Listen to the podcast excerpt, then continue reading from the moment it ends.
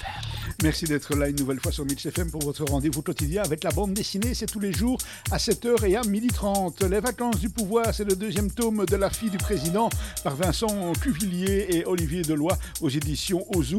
La fonction présidentielle est assortie de nombreux avantages en nature, tels que par exemple euh, le bénéfice de séjourner dans une résidence d'État au bord de la mer, le fort de Brélançon. C'est là que le président de la République décide de passer ses vacances en famille et nous y retrouvons donc Émilienne avec son papa, son frère et sa gouvernante, en attendant l'arrivée de sa maman quelques jours plus tard. Et il y a bien sûr aussi une escouade de garde du corps.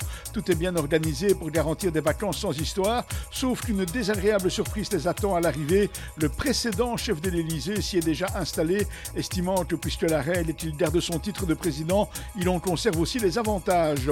Le nouveau chef de l'État a le choix entre chasser l'intrus avec toute la mauvaise publicité que cela pourrait occasionner, ou composer avec lui et se partager les lieux en bonne harmonie. Finalement, il choisit la seconde option et ça se passe plutôt bien dans une ambiance détendue dont profitent leurs enfants respectifs.